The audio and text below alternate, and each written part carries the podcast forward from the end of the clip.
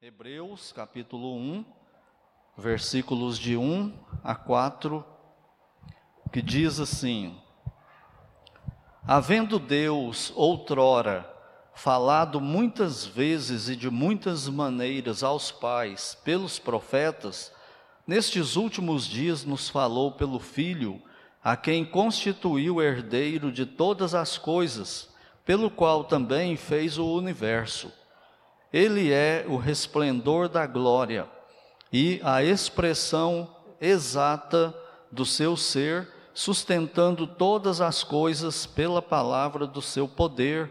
Depois de ter feito a purificação dos pecados, assentou-se à direita da majestade nas alturas, tendo se tornado tão superior aos anjos quanto herdou mais excelente nome do que eles. Vou repetir aí o comecinho do versículo 3. Ele que é o resplendor da glória. Oremos. Pai santo e bendito Deus, no nome do Senhor Jesus Cristo, nós entramos em tua presença em oração mais uma vez neste culto, com o coração alegre por essa adoração até aqui, pela bênção de sermos aceitos na tua presença, apesar de pecadores que somos, e nós sabemos que o Senhor nos aceita por causa do teu filho, e nós te louvamos por ele. E agora, Pai Santo, estamos com a tua palavra aberta e somos limitados quanto a ela. Por isso nós te rogamos que o Senhor nos ilumines com o teu Santo Espírito. A tua palavra diz que um dos ministérios do teu Espírito Santo é glorificar o Senhor Jesus Cristo. Então, ser servido de fazer isto nesta noite, para que nós que já somos salvos o admiremos mais ainda, e aqueles que porventura estiverem aqui ou nos acompanhando pela internet, que não se renderam ainda a Ele como Senhor Salvador, que o Senhor lhes conceda esta bênção nesta noite, que o Senhor revele o Senhor Jesus Cristo a eles também, e que tudo isso seja para a honra e glória do Senhor e para o nosso bem. Nós oramos agradecidos no nome dele, do Senhor Jesus Cristo. Amém. Podeis sentar-se? A última vez que eu preguei em Hebreus aqui foi no, no dia 23 do 10 desse ano, não tem muito tempo, depois nós fizemos aquele parênteses e estamos aí retomando. Lembrando o autor de Hebreus nós não conhecemos, nós não sabemos quem é, existem aí algumas sugestões né, para quem é o autor de Hebreus, mas de fato não é possível provar quem seja o autor. E o propósito dele foi mostrar, quando ele escreveu, ele escreveu para mostrar a superioridade do Senhor Jesus Cristo. Ele é superior a todos aqueles símbolos lá, aquelas sombras do Velho Testamento, que tudo aquilo apontava para ele que ele é superior a, a, a, tudo aquilo e que ele é superior também a qualquer pessoa ou qualquer coisa que possa existir. Então, o alvo dele é mostrar a superioridade do Senhor Jesus Cristo. Nós vimos que ele é superior à revelação de Deus, que, que Deus fez através da natureza e que Deus fez também através dos profetas e até do que da própria Bíblia, porque ele é Deus encarnado. Nós vimos que a revelação de Deus ela foi progressiva. Deus veio revelando o plano dele para a humanidade, e isso aconteceu até o Senhor Jesus Cristo. Quando ele veio, nasceu e realizou a obra dele, morreu e ressuscitou e voltou para o céu, a revelação parou. Não há revelação depois de Cristo, porque a revelação é por causa dele, ele é a revelação máxima. E hoje nós vamos ver o tema, o resplendor da glória, como fala aí nesse texto de Hebreus 1, versículo 3, o que eu repeti aí, ele que é o resplendor da glória. Então, o Senhor Jesus, além de ser maior do que a, a criação, como o autor faz um contraste dele com a criação, ele é superior também aos profetas e ele faz esse contraste. Ele está fazendo isso aqui nesse texto, né? E por que que ele é superior aos profetas? Nós já vimos duas razões, né? Ele é o herdeiro de todas as coisas e ele é o criador de todas as coisas, ele é o filho de Deus, criador de tudo. Então, por isso ele é superior aos profetas. E hoje nós vamos ver porque ele é o resplendor da glória. Mas qual é a importância disso? Eu quero chamar a sua atenção aí para essa expressão, ele que é o resplendor da glória, mas não fala de quem. Não fala de quem aqui, porque no versículo 1 já está falando de quem. No versículo 1 diz assim: Havendo Deus outrora falado de muitas vezes, e ele continua, então ele está falando de Deus. Esse ele é o resplendor da glória, significa que o Senhor Jesus é o resplendor da glória de Deus. E essa é uma expressão que ela é muito abençoadora e ela é também didática, ela nos ensina muita coisa.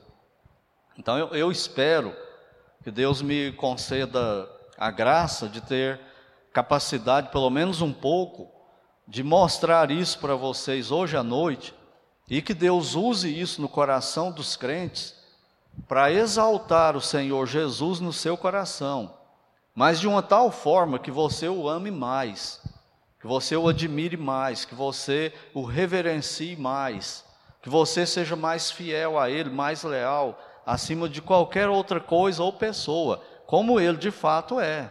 Se a gente faz isso ou não na prática, isso não muda nada nele, o que ele é.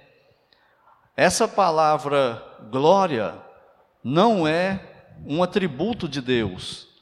Deus tem vários atributos: onipotência, onipresença, onisciência, imensidão, infinitude, santidade e por aí vai. Glória de Deus não é um atributo desse, não faz parte desses atributos aí. É um termo teológico que tem a ideia seguinte de pegar alguma coisa e acrescentar peso nessa coisa. Mas não é um peso só de, de pesado, é um peso de valor, é, é um, pre, um peso que aumenta o valor. Vamos usar aí uma, uma aliança de noivado, de casamento, não sei quanto aí os que têm aliança, quanto que pesa a sua aliança. Mas vamos imaginar que ela pese aí, que ela custe, aliás, mil reais, que não seja aquelas compradas no camelô, né? Que seja uma aliança de verdade mesmo. Mil reais, uma aliança. Aí você vai lá no ourives com a sua aliança e fala para ele acrescentar cinco gramas de ouro na sua aliança. Ah, mas só 5 gramas de ouro na aliança é muito pouca coisa. Hoje eu olhei, está R$ 276,04 o grama de ouro. Então, se você mandar colocar na sua aliança 5 gramas de ouro, a sua aliança vai de mil reais para oitenta reais e dois centavos.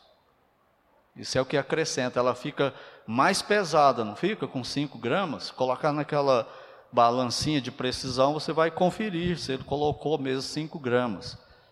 E acrescenta não só no peso, mas o que importa mais é o valor agregado que esse peso trouxe para a aliança.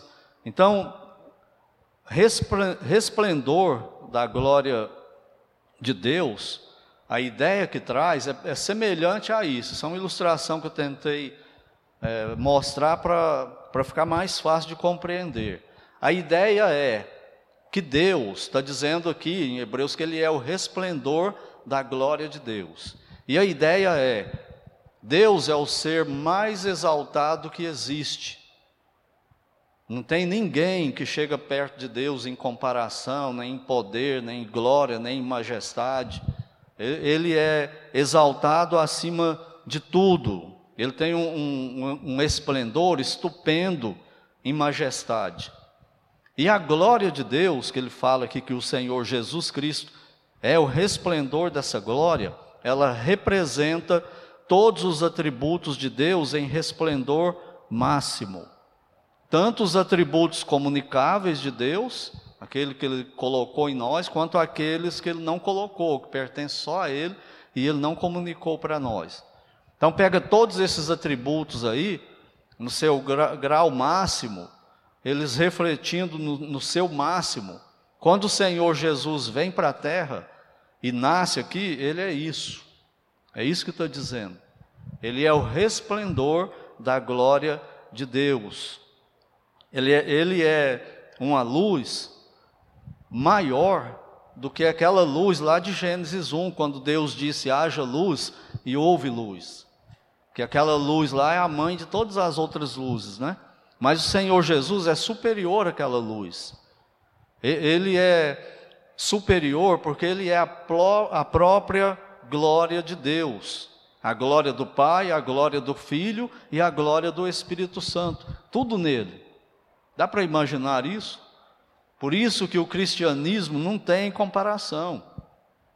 Não existe isso em nenhuma outra religião, onde a divindade de qualquer religião veio na terra e se fez um ser humano como qualquer outro. E atrai pelo amor, e que se doa por esses adoradores e que morre no lugar deles para conquistá-los para si mesmo. Isso só existe no cristianismo. E não é um Deus falso, é o Deus verdadeiro. É a segunda pessoa da Trindade, o Senhor Jesus Cristo. Assim como o sol emite a luz, o Senhor Jesus emite e revela a glória de Deus. Lá em Colossenses 1:9 fala assim: porque aprove a Deus que nele, no Senhor Jesus Cristo, residisse toda a plenitude. Essa palavra aí, plenitude, na, na língua original que a Bíblia foi escrita, o Novo Testamento, olha só, significa a soma total de todos os poderes e atributos divinos. E aprove a Deus no plano dele, no plano do Pai, que isso residisse no filho quando ele aqui na terra estivesse também, que não ficasse só no céu, só para a trindade, que isso fosse revelado para a humanidade. E por ele ser o resplendor da glória, por ele ser isso, incomparável em majestade, a luz que, que irradia Deus para a humanidade toda, por causa disso, Filipenses 2, do versículo 5 a 11, diz que diante dele, um dia, todo joelho se dobrará e confessará: Jesus Cristo é o Senhor. Todo joelho. Você acredita nisso? Você confessa isso hoje? Que Ele é Senhor? Que Ele é o Senhor da sua vida? Que Ele é o Deus da sua vida? Pois se não faz isso hoje, um dia vai fazer. Quando chegar esse dia que Deus marcou, você vai fazer. O diabo vai se ajoelhar e vai dizer, ele vai confessar. Isso não vai salvar ele. É só para reconhecimento mesmo. O diabo vai se ajoelhar e vai dizer: Jesus Cristo é o Senhor. E Senhor do universo. Senhor de tudo, Senhor até do diabo. Tem um comentarista bíblico antigo, ele falou, e eu concordo com ele, que o diabo nada mais é do que um cachorro na coleira de Deus. Deus usa o diabo para os seus propósitos. O diabo só vai até onde Deus permite. Quem segura a coleira é o Senhor Jesus Cristo. Quando os demônios o viam, encontravam com ele aqui na terra, eles clamavam para ele, eles sabiam quem era ele. Senhor, viesse nos atormentar antes do tempo, tu és o filho de Deus. Mas naquele dia eles vão confessar isso definitivamente. O diabo vai confessar que Jesus é o Senhor, todos os demônios, e a ideia que a Bíblia transmite é que isso será individualmente, não será um grupo de demônios que vão chegar e se ajoelhar, é um por um, e eles vão confessar que Jesus Cristo é o Senhor. Todos os seres humanos que morreram sem Cristo e chegarem assim naquele dia, vão se ajoelhar e vão confessar também, vão sair do inferno e vão diante do grande trono branco dele e se prostrarão e confessarão que ele é Senhor, e eles rejeitaram esse Senhor. E também não é todos os seres humanos de uma vez, é um por um, como fala em Apocalipse 20. Você tem noção do que é esse dia? Do que é a majestade desse ser, o Senhor Jesus Cristo?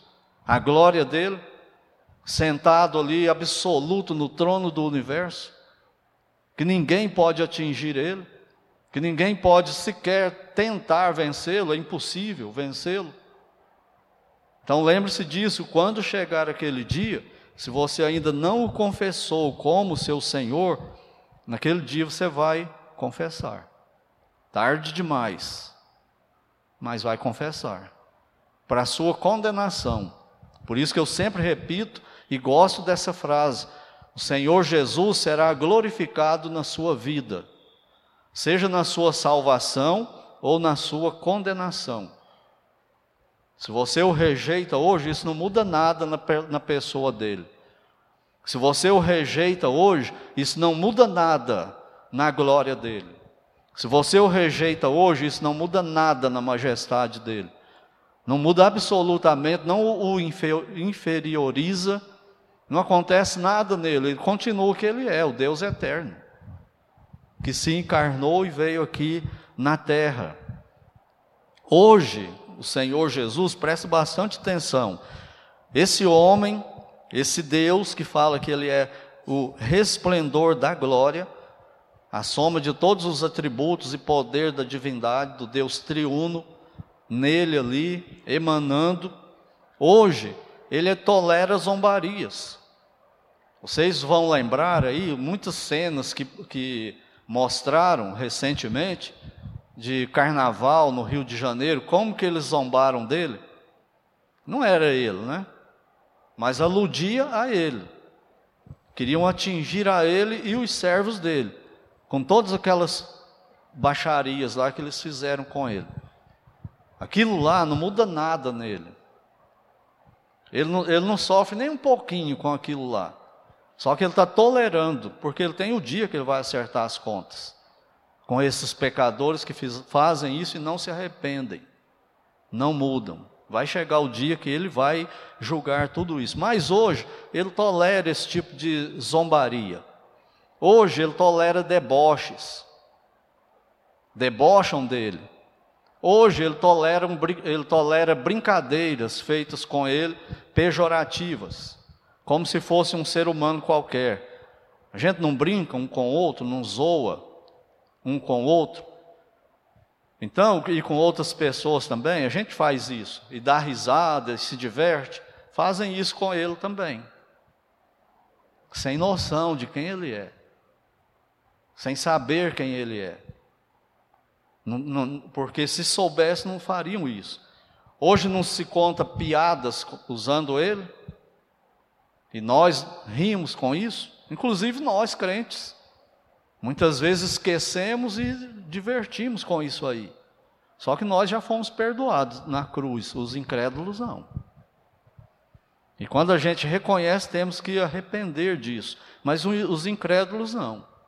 Hoje ele tolera tudo isso e tolera também gracinhas. Não fazem gracinhas com Cristo? Não fazem memes com Ele? E o povo não se diverte, por isso que vão perdendo a noção de quem ele é. Não chamam muitos, né? graças a Deus não são todos, até crentes mesmo, não chamam mais ele de Senhor. É você, principalmente nessas músicas é, evangélicas de hoje, muitas delas, não todas, tem muitas músicas de hoje boas também, mas muitas delas não têm reverência com Cristo. Cantam para ele de uma forma romântica. Que você só vai descobrir que a pessoa está tá tendo intenção ou, ou, querendo dizer que está falando para ele no final. Mas toda a, a, poesia da música é mais de, um homem para uma mulher. É de, é de pecador para pecador. Não é de pecador para Deus, porque se fosse a letra seria diferente. Então tudo isso ele está tolerando hoje. Tudo isso ele está esperando, mas naquele dia isso não vai acontecer.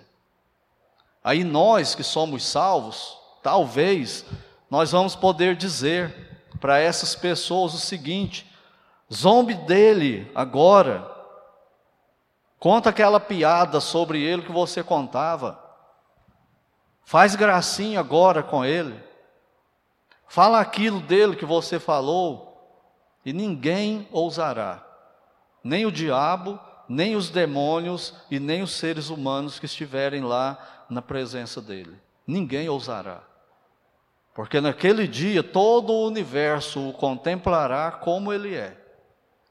Hoje, os salvos, pela graça de Deus, pelo Espírito Santo que habita em nós, Deus nos dá a capacidade de contemplar isso, mas não é total ainda. Nós ainda estamos limitados, impedidos pela natureza pecaminosa. Mas quando a gente morrer ou formos arrebatados, e eu espero o arrebatamento, falo sempre isso, né? Mas naquele dia, pela morte ou pelo arrebatamento, nós vamos contemplá-lo como ele é. Quando Tomé reconheceu quem ele era, Tomé caiu de joelho aos pés dele. E foi o primeiro que clamou a ele assim, ó: Senhor meu e Deus meu. Mas nós concentramos só que ele duvidou, não é? Mas quando Cristo aparece para ele e fala para ele: Olha as marcas nas minhas mãos, olha o ferimento no meu lado. E ele contemplou aquilo, ele reconheceu, o Espírito Santo tira a cegueira dele e capacita ele a ver, ele cai de joelhos no pé de Cristo. E fala isso: Senhor meu e Deus meu. O livro de João conta me parece que é o único evangelho que narra isso, que quando o Senhor Jesus Cristo estava no monte do Getsemane, na noite que ele foi preso injustamente, o livro de, o, o João do Evangelho ele conta o seguinte: que ele estava lá com os discípulos, terminou aquele período de oração que ele ia orar, voltava, eles estavam dormindo e tal. E aí, quando chega o exército lá do, do Sinédrio, os soldados do Faraó, junto com os soldados romanos, escoltando eles para prender o Senhor, que é quando Judas dá um beijo nele para mostrar quem ele era. Se bem que eles já sabiam quem ele era, né? Ele já estava conhecidíssimo naquele, naqueles dias lá. E aí, eles chegam e falam, falam assim: ele fala assim, a quem buscais? E ele diz, eles respondem: a Cristo o Nazareno, a Jesus o Nazareno. Aí João escreve que ele dá um passo para frente e fala assim: sou eu. Eles caem no chão. E ele repete de novo: a quem buscais? E eles falam: Jesus de Nazaré. E ele dá o, ali onde ele está, ele repete: já vos disse que sou eu. E eles não fazem nada, não tem ação nenhuma. E eles só levantam e o prendem quando ele autoriza fazer isso. Ali ele está mostrando um pouquinho de quem ele é. Lembra quando Pilatos fala para ele: Você não vai falar nada? Olha tudo que estão te acusando aí, se defenda. Eu tenho autoridade para te prender e para te soltar e para mandar te matar. E o Senhor fala para ele: Você não teria autoridade nenhuma sobre mim se do céu não fosse te dado. E Pilatos treme. É é o poder, a majestade que existia nele. E eles só agiam contra ele quando ele permitia. Eles não o prenderam enquanto ele não permitiu, e a morte não tirou a vida dele do corpo enquanto ele não autorizou também. Por quê? Porque ele é Deus. Ele é o esplendor da glória de Deus. Ela é a expressão máxima da glória de Deus, desse Deus triuno.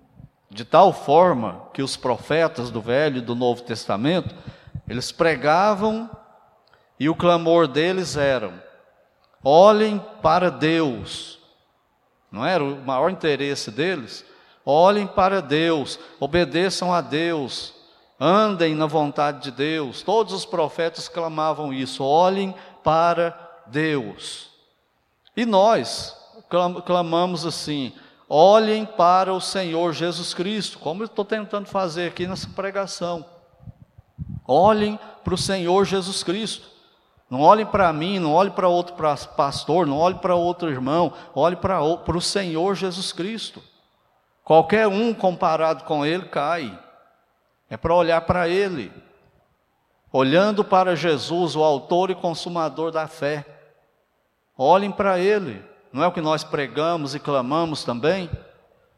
Mas o Senhor Jesus, diante da multidão, ou para uma pessoa, ele gritava assim: ó, Olhem para mim e verão a Deus. Olhem para mim e verão a Deus. Ninguém vai ao Pai se não for por mim. Quem tem coragem de fazer isso? Só Ele. O único que chegou perto disso que tem na Bíblia foi o apóstolo Paulo, que diz: Sejam meus imitadores, como também eu sou de Cristo. Mas quem que estava no topo? O Senhor Jesus, não era Paulo, era o Senhor Jesus Cristo. Então olhem para Ele. Ele é o Deus vivo, Deus encarnado. O Deus que veio para nos reconciliar com, com Deus, com o Pai, com Ele mesmo e com o Deus Espírito Santo. Todos nós, mortos em delitos e pecados, nascemos assim, herdeiros do pecado e da condenação de Adão. E o único meio de reverter isso é o Senhor Jesus. O único que tem poder para fazer isso é o Senhor Jesus. Se vocês prestaram atenção, a maioria das músicas que nós cantamos aqui hoje nos demais cultos é exaltando Ele.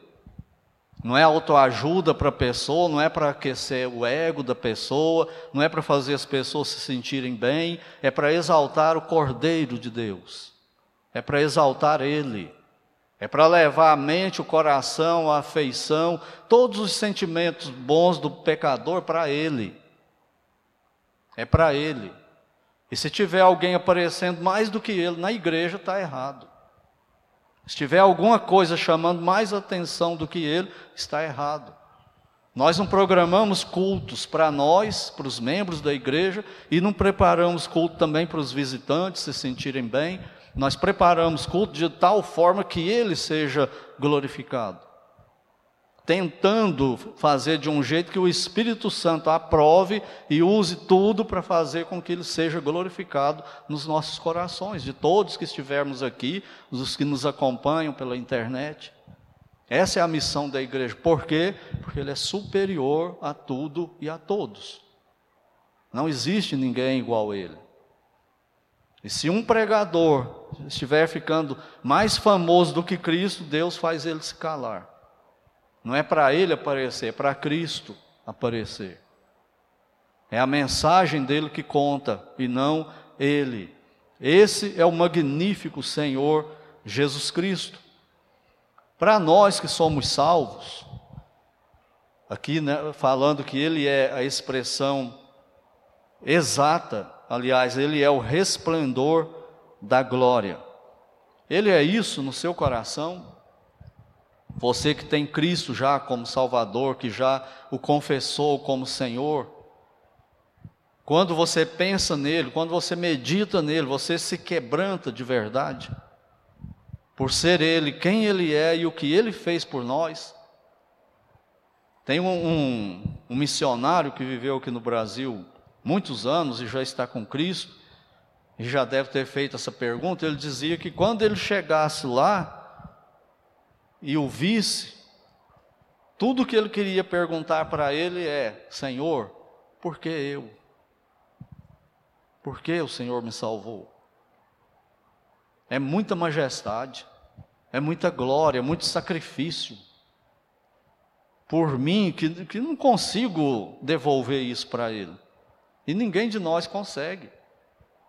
Quando você contempla quem Ele é, e você entender, esse Deus veio aqui na terra. E quando você contempla ele, e tem filmes que tentam ajudar nisso, para mostrar como foi o sofrimento dele, ele não foi o único que sofreu daquele jeito. Talvez todos aqui já assistiram o filme do Mel Gibson, falando da crucificação dele, não é? Não é terrível assistir? Teve gente que passou mal em cinema, teve gente que teve ataque cardíaco em cinema, mas o Senhor Jesus não foi o único que sofreu daquele jeito. Toda pessoa que era condenada à pena de morte por crucificação passava por aquilo. Então por que, que ele fez a diferença? Por causa de quem ele é. Todos os outros mereciam. Alguns depois não, né, que eram crentes que o Império Romano crucificava também, torturava antes, fazia a mesma coisa e, e crucificavam eles. Esses não mereceram, mas quando era pena de morte de, de marginal, de bandido, alguém que cometeu crimes, eles mereciam isso. Eles tinham culpa de, de coisa errada. Mas o Senhor Jesus não tinha uma única coisa errada na vida dele, nunca teve. Por que, que foi pregado na cruz? Porque ele deixou. Não foi um acidente da história. Não é para olhar para ele, quando chega no, no, fim do ano, muita gente faz, começam a passar esses filmes e criar o, o, o famoso espírito de Natal e tudo mais, começa a passar a crucificação dele, os filmes dele, não é? E muita gente fica com dó dele, não é para ficar com dó, é para cair de joelho e adorá-lo por isso, em agradecimento. Nós temos que pensar, eu tenho que pensar assim, você também. Por que, que o Senhor Jesus morreu na cruz? Quem matou o Senhor Jesus? Eu com os meus pecados. Foi por isso que ele veio, para me salvar. Então os meus, foram os meus pecados que o mataram. Por isso que o apóstolo Paulo disse que Jesus Cristo veio salvar os pecadores, dos quais eu sou o principal. Essa é a visão dele, bíblica, correta. Ele não está se comparando com outros pecadores. Ele está na presença dele. E não está entendendo por que eu, Senhor, como esse irmão que eu citei há pouco. Por que eu? É assim que nós temos que, que vê-lo e pensar nele desse jeito. Por que, que ele morreu ali? Por causa dos meus pecados. E isso está no plano de Deus, não foi acidente da história. Não foram os romanos que pegaram ele por conta própria e crucificaram ele. Ele, tinha, ele podia descer da cruz a hora que ele quisesse, ou então nem se deixar prender, se ele quisesse. Por que, que eles não prenderam ele antes? Teve ocasião que os próprios judeus queriam matá-lo porque ele se revelava como, como filho de Deus como Deus, igual o Pai. E eles entendiam isso e partiam para cima dele para matar, mas a Bíblia fala que ele passava no meio deles e ia embora, e eles não pegavam ele. Por quê? Porque não era a hora. Ninguém podia matar ele, tocar nele antes da hora. Não podia. Porque ele é Deus. Ele só ia deixar depois que ele terminasse o que ele veio fazer. Por isso que ele fala: Pai, nas tuas mãos entrego o meu espírito. E só depois disso que ele morre. Mas antes o que, que ele fala? Está consumado. Cumpri tudo. Fiz tudo. Então o Senhor Jesus, o único que pregava, olhem para mim. E a nossa mensagem hoje é a mesma. Olhem para Ele. Olhe para Ele. Então eu espero que você que tem Cristo como Salvador, meu irmão, minha irmã em Cristo, aumente a sua devoção. Que você não fique sem ler a Bíblia. Por quê? Porque ele disse: examinai as Escrituras.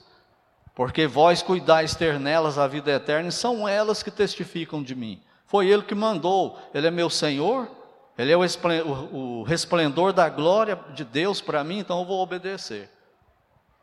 Não deixe de congregar, como é costume de alguns. Eu vou ficar em casa, de boa, curtindo preguiça, quando eu podia estar no culto que ele manda vir. Não vou ficar em casa. Por quê? Por causa de quem ele é. Se eu vier em um milhão de cultos, eu ainda não faço nada por ele. Foi ele que fez por mim. Claro que tem os momentos de doença, né, e, e outras coisas e tal. E Deus julga isso e entende.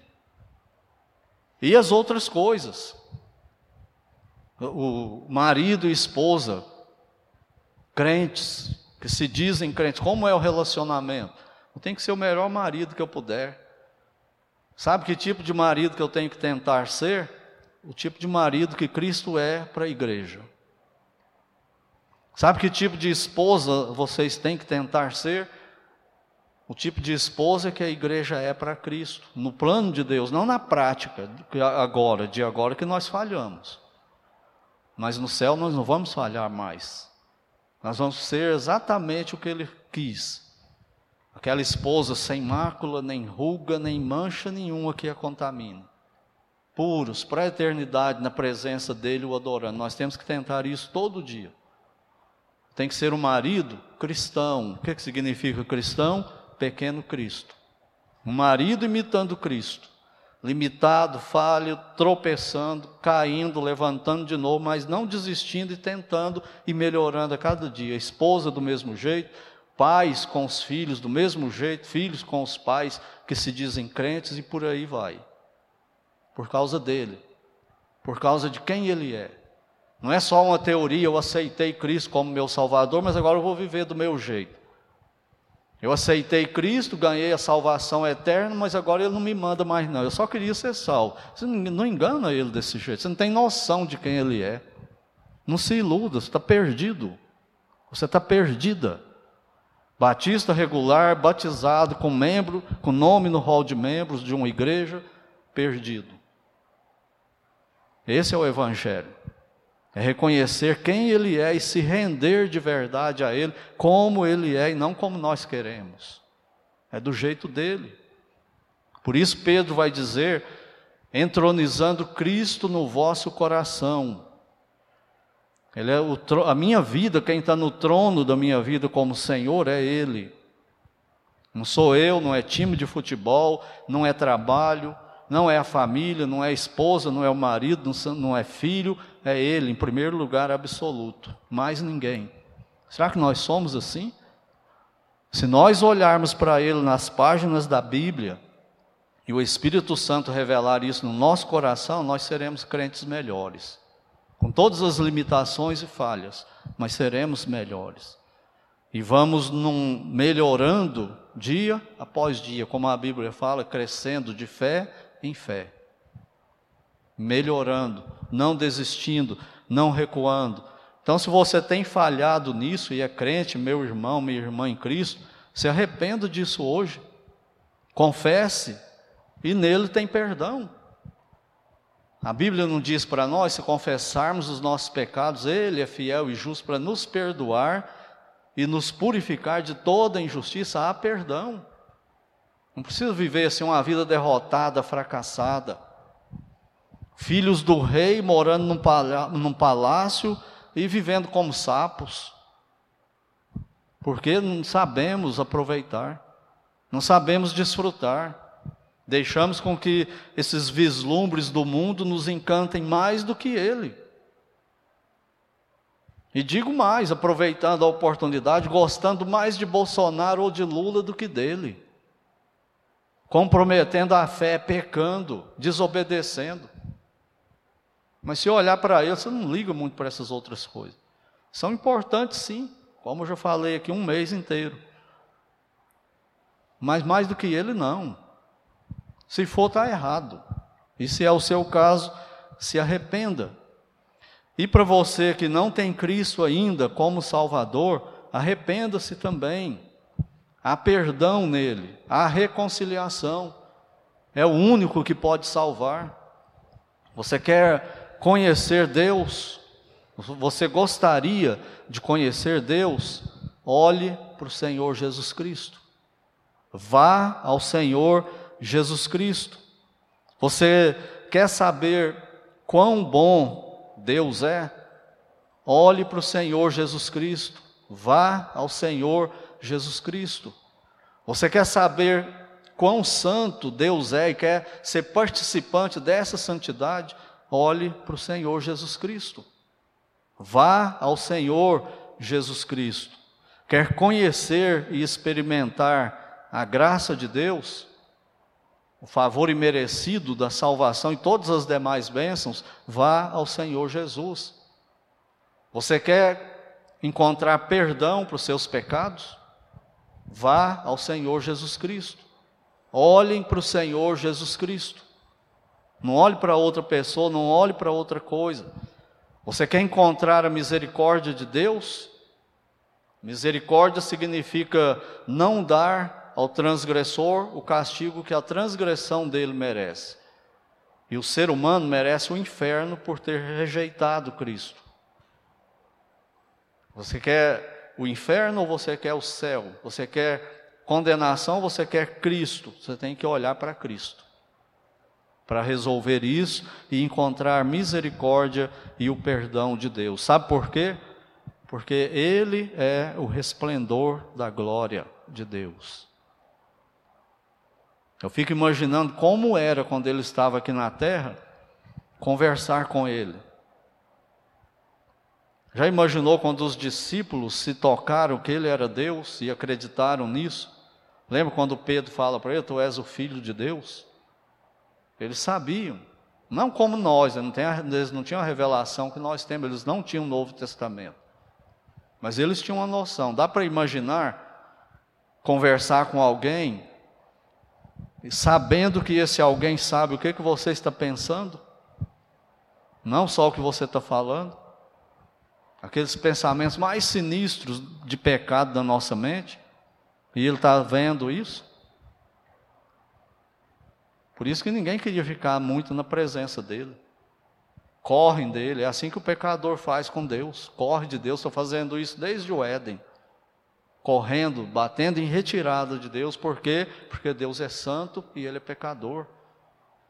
Já imaginou o que era ir pela rua e cruzar com Cristo, trocar um olhar com Ele? Eu tenho a impressão que Ele desnudava a pessoa todinha, na alma da pessoa. E a pessoa devia sentir alguma coisa estranha. Puxa vida, que, que homem é esse? Que presença ele tem? Dá para imaginar o que Pedro sentiu quando ele negou pela terceira vez, e ele lá de onde ele estava preso, ele olha para Pedro na beira da fogueira e Pedro olha para ele. Dá para imaginar? Por isso Pedro corre, entra em depressão, vai para a casa dele, fica lá fechado. O Senhor Jesus é, é, é julgado, ele não está lá. Ele apanha e ele não está lá. Ele é crucificado e ele não está lá. E ele ressuscita e fala, fala para, vão lá para o mar da Galileia que eu quero encontrar com vocês lá e com Pedro e restaura ele. Por isso que nós encontramos o Pedro de Atos. Termina o Evangelho de João Pedro fugitivo de Cristo. Aí quando chega em Atos, você fala, mas de onde apareceu esse Pedro aí, do nada, espiritual, firme desse jeito? Por causa de João 19, conta a história. De como o Senhor o restaurou. Então ele é misericordioso. E tudo o que ele exige é arrependimento.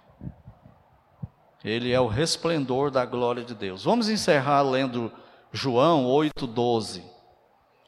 Evangelho de João, capítulo 8, e versículo 12. Olha aí o que ele diz. Ele fala assim, João 8,12. De novo lhes falava Jesus, dizendo: Eu sou a luz do mundo. Agora eu espero que você entenda melhor essa expressão. Ele é o resplendor da glória de Deus. Eu sou a luz do mundo. Quem me segue não andará em trevas, pelo contrário, terá a luz da vida. Não é essa luz que brilha aqui, não é a luz do sol, não é a luz do haja luz, é a luz da majestade de Deus, resplandecendo no nosso coração, nos cativando, nos atraindo, nos chamando ao arrependimento. Você está nas trevas? Então, vá ao resplendor da glória de Deus. Vá ao Senhor Jesus Cristo. Vá a Ele corra para Ele. E se você é crente, como eu já disse, e não o vê assim, mude de atitude. Confesse isso hoje, mude, para a glória dele.